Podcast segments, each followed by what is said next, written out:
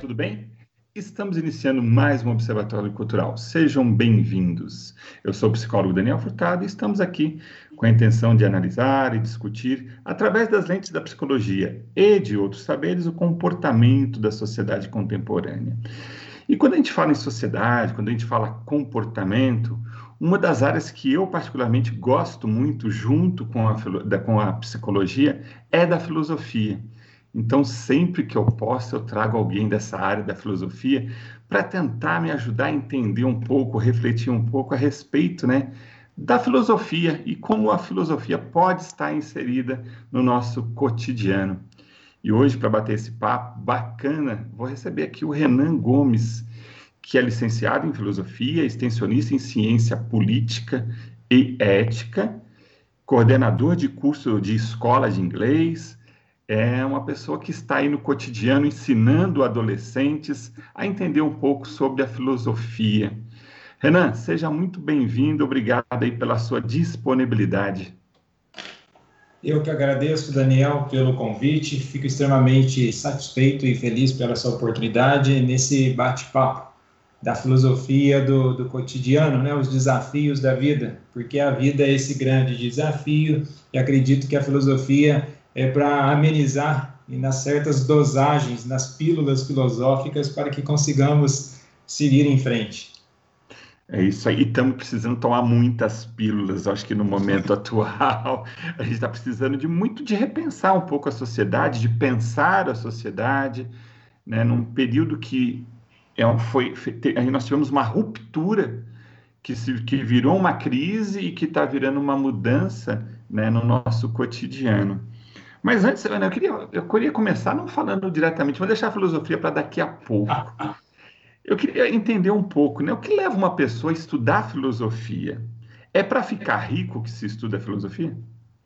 Certamente não, embora na certamente não, embora hoje tenha alguns alguns é, renomes aí, né, que tem, mas da longa carreira o primeiro pensamento não é porque o, o, próprio algumas pessoas vão dizer que filosofia ensina a pensar, né? Isso aí já é um conceito errado, porque pensar todo mundo pensa. Agora, aprofundar sobre a nossa existência, é o que eu sempre falo, comento até com os alunos, esse mergulho para a nossa, a nossa existência, é, ela não é certamente para ficar rico.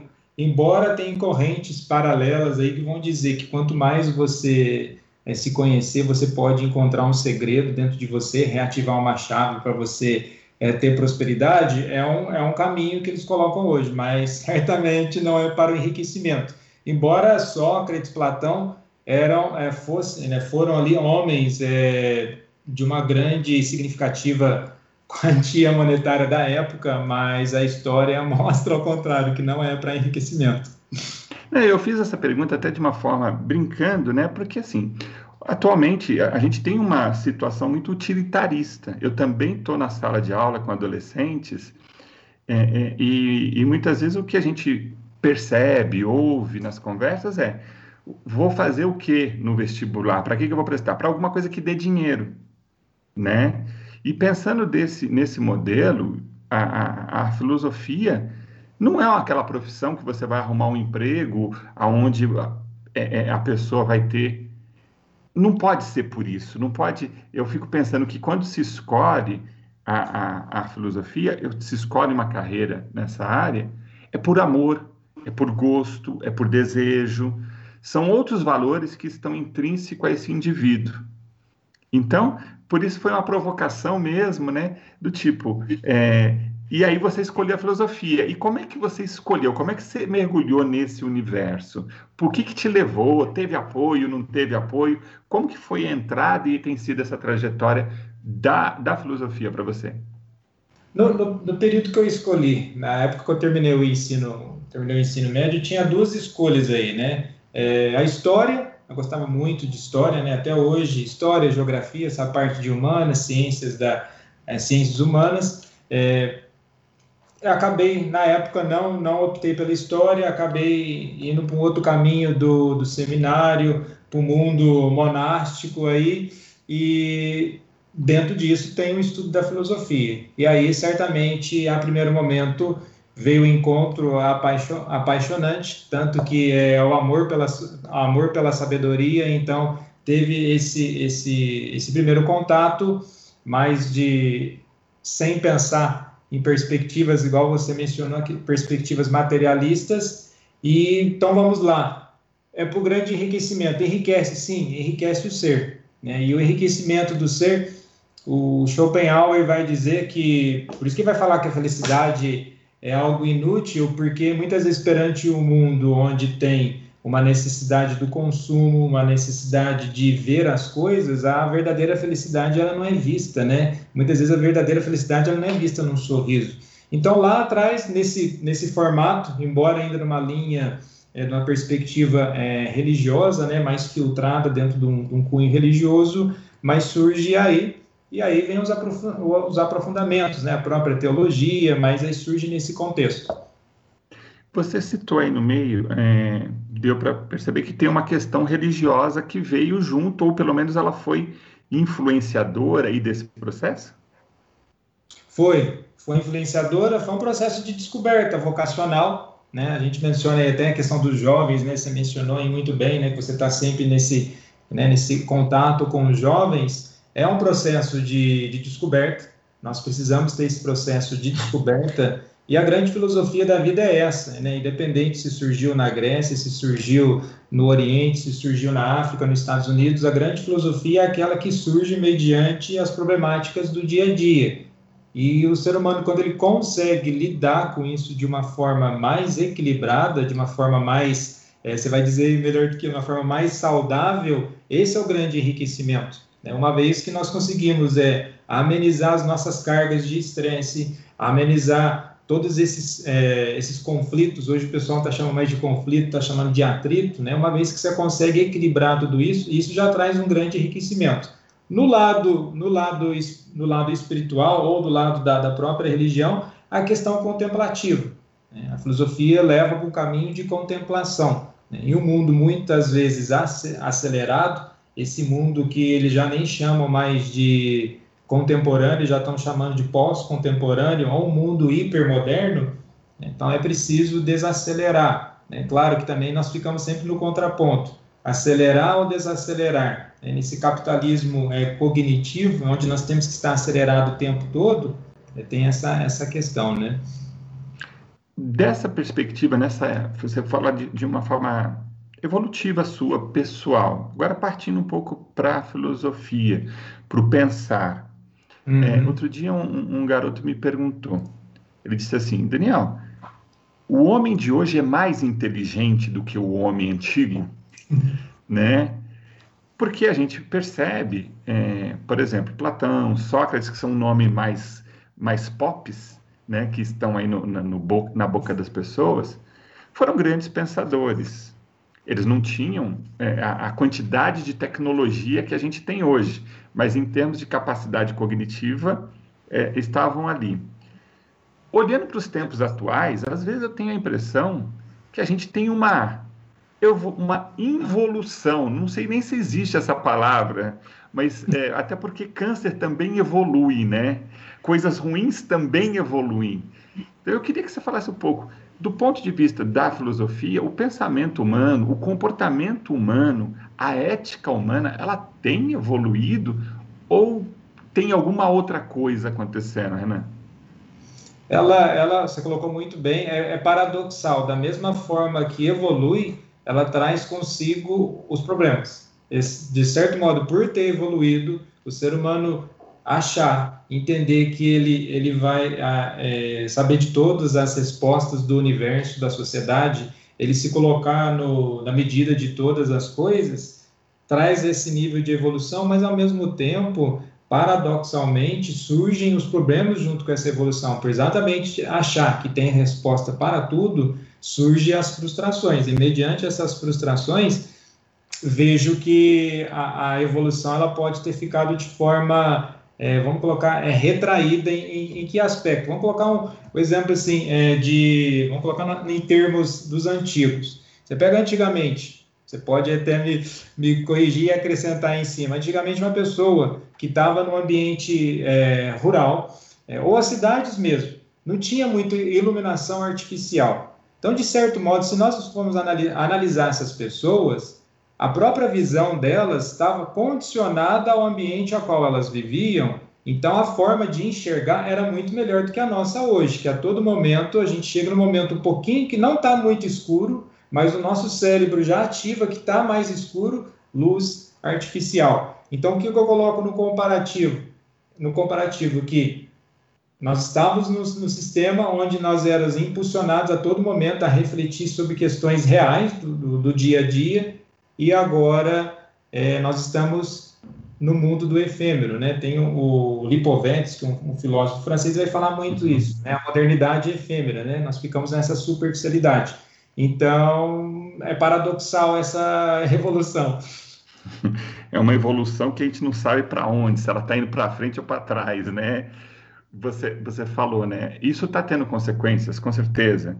É, a gente está tendo um período maior de tela um, pegando essa, essa ideia da iluminação, né? Quanto tempo a gente passa sentado na frente de um computador, né? Então, a, as caminhadas do homem do campo, o esforço. Então, você, a, a, gente acaba criando aí, há uma necessidade de criação até de ambientes artificiais, né?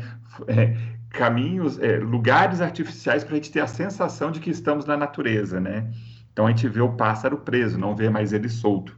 Enfim, é, Nessa sequência, pensando na, na numa questão que, para mim, assim, eu, eu, eu, sempre, sempre aparece e eu não sei se eu tenho, se eu encontrei uma resposta que tenha me, me não é agradado, mas assim que me tenha feito um, um, um sentido, né? A ética, afinal de contas, que, que é ética? Ela está no seu cotidiano ou ela é de uma esfera abstrata, longínqua? Como é que a gente pode perceber a ética no nosso dia a dia? Sempre tento a, a dizer às pessoas na questão da ética prática. Né? Tem um escritor australiano, o Peter Singer, ele vai falar a ética prática. Então, é, vamos analisar. A todo momento que nós estamos numa decisão entre algo que é considerado correto ou errado. Nós estamos nesse dilema da, da os dilemas da vida. Isso já é um pensamento ético. Eu costumo às vezes até comentar com o pessoal que fala assim, olha, é, falar sobre matar alguém é ético. Aí eles falam, não, jamais. Sim, é ético. Enquanto nós estamos falando, discutindo sobre essas questões, é inteiramente ético. Então, a, da forma mais simples dos acontecimentos, das formas mais complexas, elas estão no dia a dia.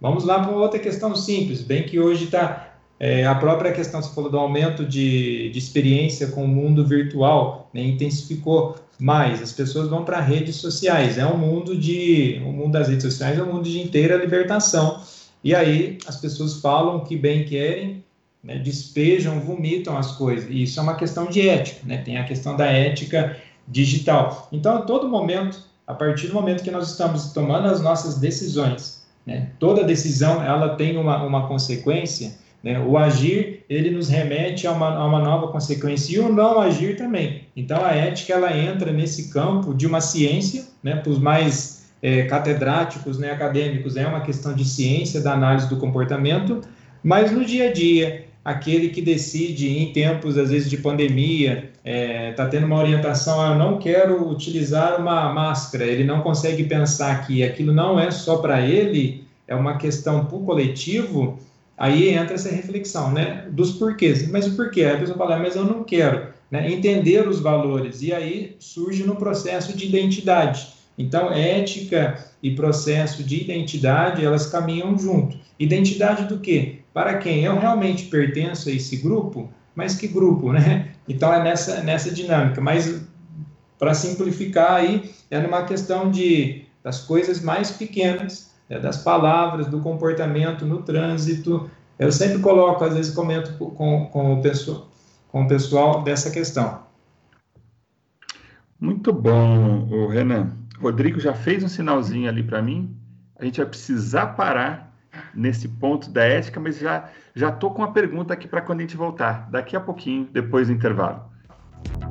Muito bem, pessoal. Estamos voltando aí para o segundo bloco do Observatório Cultural. Hoje conversando aqui com o Renan Gomes, ele que é licenciado em filosofia, em ciência política e ética. E a gente terminou o bloco é, anterior falando sobre questões éticas, né? O que é a ética? Qual o seu papel no nosso cotidiano? E aí eu queria fazer um, um queria que você fizesse uma reflexão. Um, um, uma área que eu gosto muito é do desenvolvimento moral, porque tem a ver com o desenvolvimento das emoções, tem a, a ver com o desenvolvimento dos indivíduos. Eu gosto muito do Lawrence Kohlberg, que fala da, do desenvolvimento moral, da ética. É, queria saber de você, ética, desenvolvimento moral se aprende? É possível se conquistar esse aprendizado ético a partir das experiências ou é um processo orgânico em nossas vidas?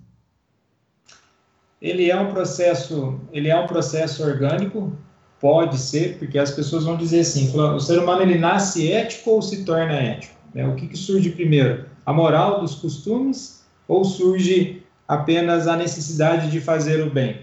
Vamos colocar no, no, ambiente de pessoas que só praticam o que podemos chamar aqui de coisas erradas. Mas nesse meio surge um indivíduo que não quer seguir esses exemplos. Ele fala: olha, isso aí está errado. Então mostra de certo modo alguns princípios, alguns arquétipos aí, algumas estruturas, elas são orgânicas.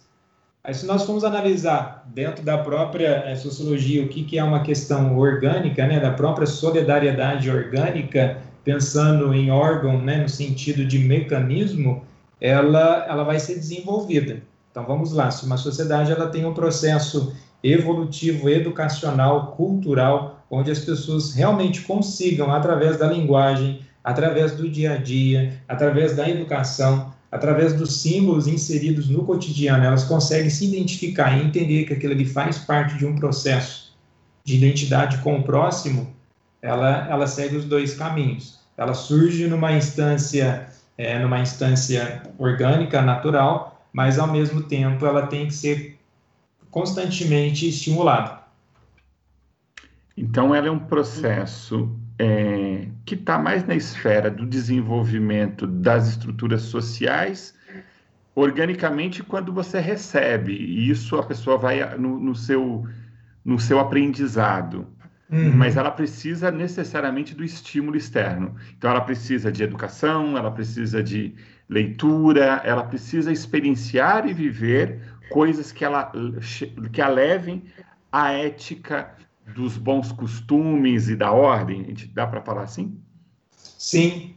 É, é, é, esses dois campos, se for no, se for no extremo, né, você pega o. Vamos pegar um exemplo de um anarquista, né? O Bakunin vai falar: o verdadeiro homem livre é aquele que não tem lei.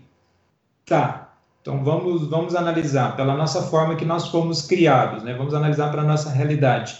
Hoje, no meu cotidiano, eu não preciso pensar numa lei para que eu tenha que respeitar você ou respeitar as outras pessoas. Eu não preciso ter um código penal, né, um código civil em mente para saber que a presença do próximo ou o surgimento do próximo na minha vida ou das questões sociais é apenas uma questão de código. Eu, eu reflito sobre aquilo, analiso, volto na questão da contemplação e consigo entender que aquilo tem um, uma valia, né? ele tem um valor. Claro que aí você fala, René, isso é mediante a sua história de vida, mediante os seus valores do qual você foi construído. Mas se nós formos pegar outras pessoas, quando elas se deparam com situações, situações de, de, de risco ou situações que, no qual que nós podemos chamar de situações erradas, elas também vão ter algum momento dizer, falar, olha, isso aqui, isso aqui está errado, né? O certo é isso. Entendi.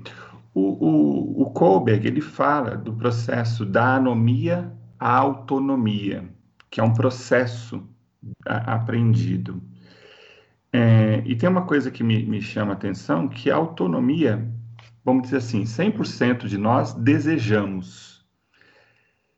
Mas o que, que, aonde que a gente esbarra, o Renan, que é tão difícil a gente encontrar, eu acho que não sei se dá para falar na atualidade, uma dificuldade de encontro de autonomia. Nós temos hoje até um termo que na psicologia a gente tem usado, que é adultescente.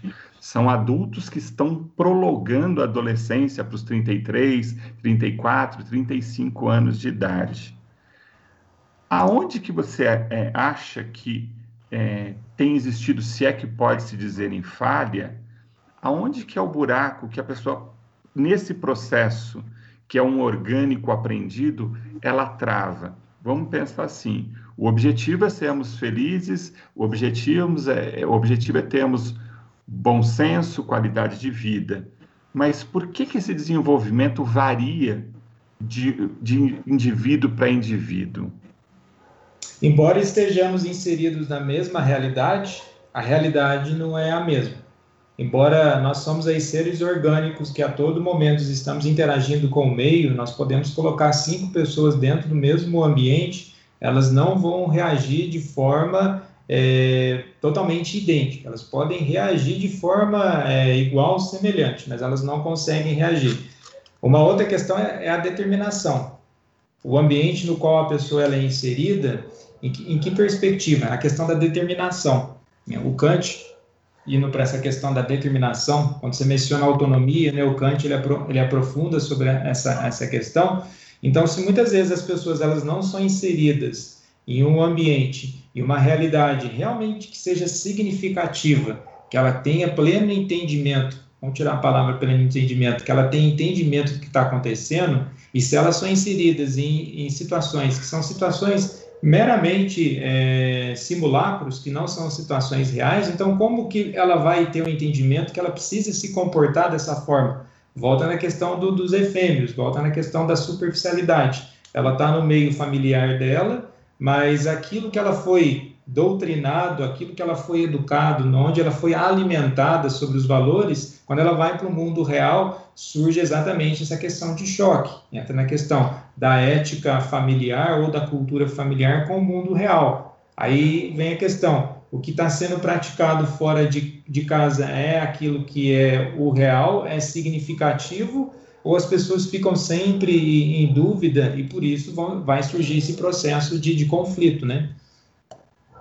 Então, é, o, o, fato de eu ter a consciência, o fato de eu saber o que é ético não significa que eu vou agir de forma ética.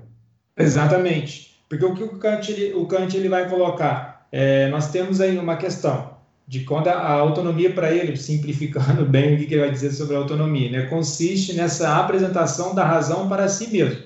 Ou seja, eu olho para uma lei moral, eu vejo que aquilo tem um valor, mas eu me questiono. Você está até fazendo um processo ético de entender aquilo tem valor, mas quando você se depara para a realidade, para o campo realmente objetivo da vida, aquilo perde o valor, porque na praticidade, né, por isso que a, a ética na prática do dia a dia, quando você fala, tá, você ensina uma pessoa fala, ó, é proibido é, é proibido roubar, é proibido furtar, mas o cara tá numa situação de não justificando, não é questão de justificativa, né, entendendo os atos, nessa questão quando ele entra no ambiente fala, tá, todo mundo fala para não fazer isso, isso e aquilo, e mas o real me diz ao contrário, e se nós formos analisar a população brasileira, se nós formos analisar a questão de roubo e de furto, hoje a, maioria, a maior parte da população brasileira é composta de pessoas pobres, de classe média baixa, então elas teriam toda a justificativa para, de certo modo, justificar atos ilícitos, né? Mas, no entanto, não, ela se depara e fala, não, é, é, esses são os valores, é isso que faz sentido. Mas aí, nesse aspecto, é a questão do real ela pensa, ela pensa eticamente, mas ela não se comporta eticamente. A gente pode dizer, é, ou seja, então a gente tem é, a ética não como um, um, uma questão só cognitiva. Ela vai entrar também os desejos e interesses de indivíduos e de grupos. Aonde que o desejo e interesse entra nessa parte? como que ele, ele vai alimentar este comportamento? Mas quando você, você menciona, né, você, você, mencionou bem até aquela questão dos adolescentes, né, que eles vão, é, me corrija aí psicologicamente, né, o cérebro humano ele vai ter um crescimento aí até, até os 20 anos, né, o nosso cérebro, né, até 20 anos é o, é o crescimento ali. É o desenvolvimento dele global, isso. É, aí o que acontece? Ele está no processo de desenvolvimento, ele entra em choque com o ambiente em qual ele vive, ele tem que, ele tem que responder. Aí surgem as questões do desejo. Se nós formos analisar desejo e vontade, o que, que é um, um, desejo? O desejo é uma, uma, questão do corpo, é uma necessidade de uma atração por algo. E a, a vontade é algo refletido, é uma deliberação. Então, quando nós temos nesse momento, surgem os momentos exatamente de, de, de frustração. Aí o que, que vem? Necessidade. Então, a ocasião faz o, o, ladrão, a ocasião faz, na verdade, vamos pegar pela frase original, a ocasião ela faz a situação. Então, a pessoa ela tem ali um momento, uma situação no qual ela pode, fala, não tem ninguém olhando, eu não vou ser punido, eu não vou ter uma, uma, um efeito sobre isso, então eu vou fazer, mediante as necessidades dela. Agora, isso é um caminho que a pessoa na concepção dela, e se for perguntar para ela, ela vai te dar todas as justificativas de tentar dizer: o meu caminho, por mais que a sociedade vai dizer que esteja errado, eu estou certo por causa disso e disso e daquilo. Mas se for analisar na vontade, na determinação inicial, no qual o, o, o Kant ele vai mencionar, da própria questão até do imperativo categórico, ele vai fazer o questionamento. Aquilo, e a regra de ouro que é feita é, há milênios aí, é, aquilo que você faz para o próximo, você gostaria que fosse feito para você? Aí, aí você fala, ah, mas é a minha necessidade. Falo, não, novamente, aquilo que você faz para o próximo, você gostaria de estender isso para outras pessoas, mas que isso voltasse a você. Falo, não, aí é, aí é diferente. Então, a gente tem que ver a questão da necessidade, né? entender a vontade e o desejo. E o desejo entra nessa fase da, da, da própria questão psicológica, o desejo se ele for mal resolvido, se ele for, vamos tirar a palavra mal, né? Se ele não for desenvolvido de uma forma equilibrada, aí fica difícil realmente a pessoa só pensar na ética e conseguir jogar isso para uma forma de comportamento, né? Muito bom, Renan. Eu acho que eu estou com o desejo de continuar essa conversa, mas a gente precisa parar agora para o intervalo e a gente volta já já. Muito bom, pessoal. Vamos seguindo com o Observatório Cultural. Hoje recebendo aqui o Renan Gomes, ajudando a gente a entender a filosofia do nosso cotidiano. Renan, antes de a gente continuar o passo, papo aqui, eu quero mandar um abraço para um amigo que está em Campinas acompanhando o programa, que é o Matheus. Matheus, obrigado por estar com a gente aí. Forte abraço. E a Marta, também assídua é, é, aqui na, ouvindo nosso programa, está lá em Atibaia. Um beijo, Marta. Obrigado pela companhia aqui no Observatório Cultural. O Renan, um, uma dúvida. Eu não sei se é uma dúvida até ingênua, mas eu vou me permitir aqui é, é, é perguntar para você. Filosofia, é, a gente, eu, eu penso que todos os povos, todas as culturas têm sua filosofia. Nós temos uma filosofia ocidental, uma filosofia oriental, que eu acho que elas são até bastante distintas, né? E ética? Existe uma ética é, é, de acordo com os povos, com as comunidades, ou ética ela é igual em todos os, os povos, em todas as comunidades, em toda a sociedade? Ela surge como igual no aspecto de na, na, na, essência dela. Vamos colocar um exemplo aí para ficar prático, né? A questão da vida. A vida é um valor universal ético, mas se nós formos analisar é, como determinados é, países, né, ao redor do mundo, eles se relacionam perante a questão da vida, você fala como assim da questão da vida? A forma de tratamento dos indivíduos, né, a própria questão de elaboração das leis, então, se nós formos analisar a, diferen a diferença das constituições, a diferença da, dos próprios códigos de leis, mostra que já tem uma variação de comportamento. Mas essa variação não necessariamente porque a ética ela seja relativa. Volta porque nós estamos em ambientes diferentes, nós estamos em circunstâncias e ocasiões diferentes. Mas vamos para o lado oposto da, da, da vida, a questão da morte. Então, se se alguns países, como eles lidam com, com temas, vão colocar temas polêmicos é, na questão da, no caso da eutanásia, no caso do, do, do, aborto. Em alguns países, eles, eles analisam que essa forma de resolver uma situação é, social, ela faça sentido por aqueles códigos estabelecidos ali. Mas o valor da vida ela não perdeu o seu sentido, porque cabe a uma interpretação daquelas pessoas. Então, assim, a, a essência dos valores, elas são os mesmos. Né? Fazer um comparativo aqui com a própria filosofia é, medieval. Durante ali, no início da, da filosofia medieval na escolástica, nós, nós tínhamos ali os universais. O que, que eram os universais? Os princípios, as palavras, os conceitos. E de, dessa mesma forma que essas palavras elas têm ali uma, uma essência, se nós formos pegar o comparativo da palavra, de uma palavra em inglês, uma palavra em português, elas têm uma essência dentro da, da realidade que elas são é, parecidíssimas. Porque se for pegar a palavra cadeira em inglês e em português, se for transmitir um código, é a necessidade de sentar, colocarmos aí. E a uhum. vida é uma necessidade de viver. Então, essa necessidade, ela sim é universal. Tá. Você, no meio aí da sua fala, você falou da finitude, da morte, né? A morte é um tabu, eu acho que na, no mundo inteiro.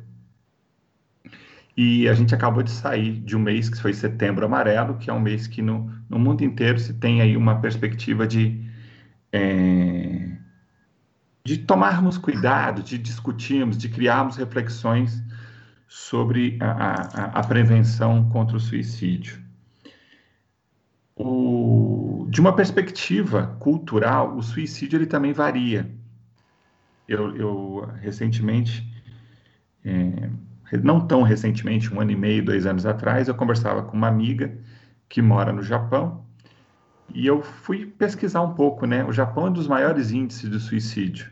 Eles não hum. têm pobreza, eles não têm, têm uma qualidade de vida ótima, pelo menos da perspectiva das coisas, têm acesso e me intrigava um pouco, né? Por que, que eles têm um alto índice, né, de, de, de, de suicídio?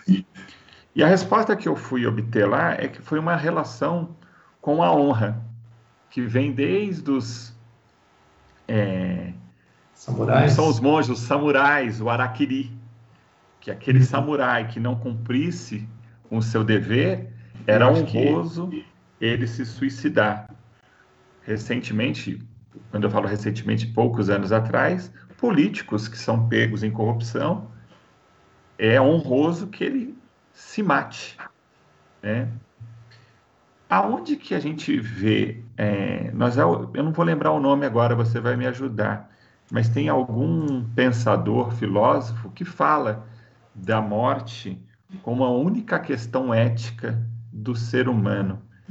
Como que você vê essa questão de tirar a própria vida? É uma dúvida, é a única dúvida ética de fato? Olha, é, vamos, vamos pegar aí, vamos, vamos até parafrasear, para falar, nossa, não tem nada a ver, mas vamos encaixar, vamos encaixar um pouco o, o Belchior nessa questão. Tem a música dele lá, né? Alucinação. Olha lá, eu não estou interessado em nenhuma, em nenhuma teoria. O que é uma alucinação?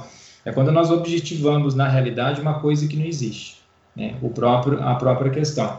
Então, temos aí objetivo na realidade, uma necessidade minha, eu não consigo obter aquilo, me sinto frustrado, né? O Schopenhauer, aí entra a questão do Schopenhauer com a, com a questão da morte. O próprio Nietzsche, ele vai muito colocar essa questão. O Kierkegaard, ele, ele coloca nessas dimensões, porque a partir do momento que, que a morte já é um nada, então ela se torna realmente uma, uma questão ética, porque aí não se tem nenhuma preocupação sobre nenhuma outra coisa.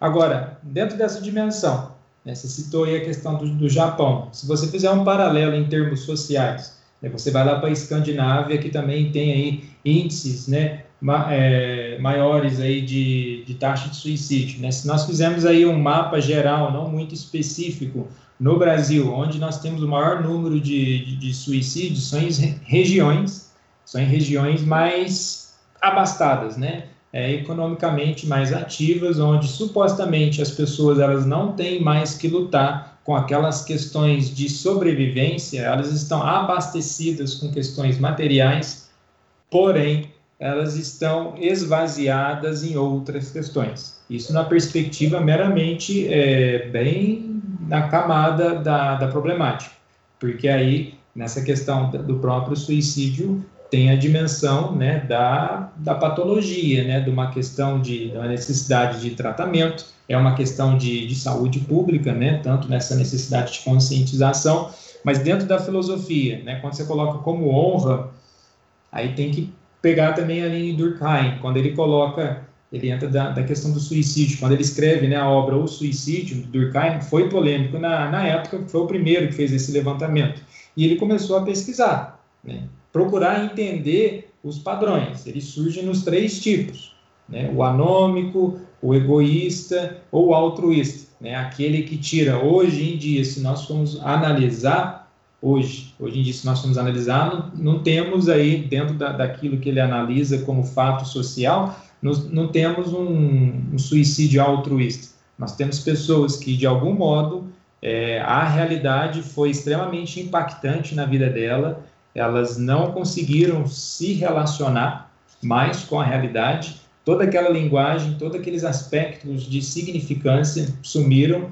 os aspectos éticos para elas, os aspectos afetivos, elas perdem o sentido, e aí para ela perdeu essa rota, perdeu esse rumo. Por isso que para quem está de fora vai dizer, isso aí é um ato extremamente egoísta. É, dentro da obra do Durkheim, quando ele fala que é o egoísmo, é exatamente, você pegou, mencionou mais cedo a questão da anomia, né? é um processo anômico. É, se eu já não vejo mais importância em mim, eu também não vou ver essa importância no próximo. Então não é uma questão só de egoísmo, é uma questão de autodestruição e ela não é intencional. Entendi. Saindo de um assunto pesado e vamos, vamos, vamos caminhar aqui para um assunto mais leve. Vamos terminar o programa com um assunto um pouco mais leve. O prazer. O prazer, eu acho que também tem questões éticas envolvidas. E eu gostaria, e, e, e, quando eu penso no prazer, eu penso na felicidade também, que é um tema que tem sido recorrente aí. Todo mundo quer encontrar a felicidade, aquela felicidade. Estão vendendo até em latinha já, né? Felicidade. Ping duas gotas de felicidade ao dia, né? E o prazer também. Estão tentando enfiar o prazer goela abaixo aí o, o, o, prazer também é uma questão ética, né, Renan? Sim. E entra no campo, no campo religioso, porque se nós formos analisar os pilares da nossa cultura ocidental, ele vai dizer que certos prazeres eles não são bem-vindos. Né? Ele anula o ser humano, né? ele como que vai amputar. Né? O próprio, o que o que o Nietzsche e o próprio Freud, o que, que eles vão ter em comum? ele vai analisar que a religião ele tira o aspecto de instinto do ser humano e aí tá, mas eu tenho essa energia, o que, que eu faço com essa energia? Ah, poda ela.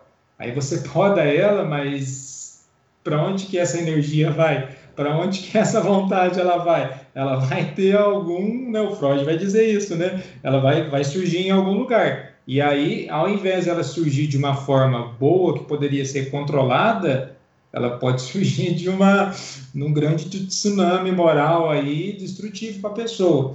Agora, de fato, o prazer é uma questão ética, né? O uso do corpo, o uso da sensualidade, tudo isso hoje tem que ter os moldes, né? O que, que pode ser mostrado, o que, que não pode ser mostrado, mas vejo mais uma questão mais que nos princípios, né? Que antigamente isso já era colocado. Eu sempre menciono quando eu vou dar aula de, de história medieval, eu, eu menciono né, para os alunos, falou, por que, que, as mulheres elas vestiam daquela forma? Não somente pela questão do pudor, todo o envolvimento de cobrir o corpo, numa, numa visão é, cristã da situação, mas até pelo próprio fato de, na época, as mulheres elas não tinham é, questões higiênicas sobre o próprio é, momento que elas tinham o período ali menstrual, usava o vestido longo, já deixava arrastando no chão, porque as marcas de, de sangue elas eram que meio né, limpas ali e tal, mas é um processo, esse processo de pudor. Agora, o pudor, volta numa, numa, numa, numa frase que se, se ficar sem roupa fosse uma coisa tão comum, né, a, a roupa em si não teria todo esse valor que nós colocamos hoje, esse valor material. Mas voltando à questão do, do prazer, o prazer ele tem que ser algo é, ponderado, né? conforme entra no, no, epicurismo, né? a carta da felicidade de Epicuro, né? realmente temos que entender aquilo que precisamos fazer, aquilo que temos que fazer, aquilo que é essencial à vida, E aí a pessoa fala, ah, mas eu quero fazer isso. Ok, faça, faça, mas e as responsabilidades? Né? Aí entra a questão, o prazer e a responsabilidade sobre o mesmo. O prazer, é, nessa, nesse, a felicidade, é, eu acho que é uma questão que hoje, assim, ela, ela, ela perpassa várias questões é, humanas, das relações, é, do indivíduo, mas principalmente, acho que das relações, né? As pessoas precisam... É, é, nosso prazer, ele, a gente é percebido no outro, com o outro e no outro, né? Mas a gente tem visto também o contrário. Por que, que as pessoas têm ficado tão agressivas? Por que, que nas redes sociais nós temos posturas tão críticas, posturas tão é, é, limitadas e limitantes, querendo limitar o espaço do outro? Como é que, que, que, você acha que tem acontecido ultimamente? Eu não sei se é uma questão de ultimamente ou ultimamente a, a como as pessoas estão com um maior, com o microfone aberto ou com as redes sociais abertas, estão podendo falar de tudo do jeito que querem, chegando até num ponto de, não sei se eu posso usar esse termo, de baixa ética. Uhum. O que, que, tem acontecido, Renan? Tem dois, dois movimentos aí. Você pega antigamente, pega pelo próprio princípio histórico social do controle da palavra, né? onde, nós vamos dizer, onde que as pessoas tinham espaço social para falar sobre as coisas. Hoje todo mundo é, hoje todo mundo quer ser visto, quer ser ouvido. Vamos lá na questão da alteridade, chegar nesse ponto aí. Mas o Humberto Eco ele fala assim: as redes sociais deram voz à legião de imbecis. Aí você fala, nossa, está chamando as pessoas de imbecis? Não, é, vamos pegar a palavra imbecil, mas vamos colocar ela na, na dimensão do idiota. Né? Tem o idiota lá do Dostoiévski que vai falar exatamente isso. E se eu vou pegar o termo idiota simplesmente em, em grego, né, o Platão, o que, ele coloca? O idiota é aquele que está distante da realidade.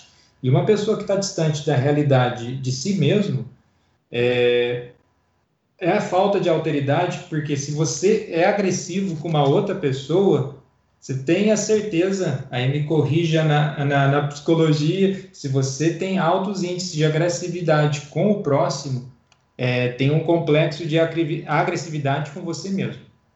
Né? Então, tem vários fatores aí que contribuem a isso, mas entra pelo processo da, da própria é, linguagem, da educação, que entra ali no segundo dilúvio, do Pierre Levy, onde ele vai falar da, dessa cibercultura, onde não tem lei, não tem dono, aí eu jogo tudo aquilo que está no porão né, e jogo para fora.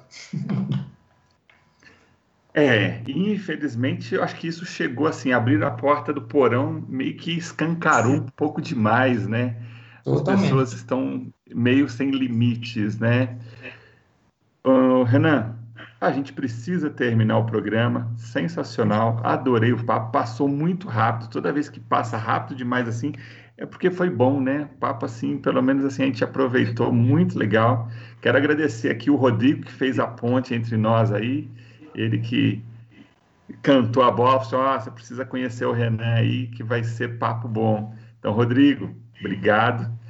E, Renan, portas aqui do observatório vai estar sempre aberta para a gente observar aí o comportamento da sociedade. Vamos marcar novos papos. Novamente, fico extremamente ah, agradecido pela atenção. É, quero muito participar, sim, pode convidar, estamos aí e realmente, né, observar a realidade, né, refletir sobre a mesma é o que nos enriquece. Antes de a gente ir embora, tem algum lugar que você coloca suas ideias? Tem um Instagram que é aberto com essa intenção? Ou você hoje tem um, uma questão? Pode, fala para a gente então.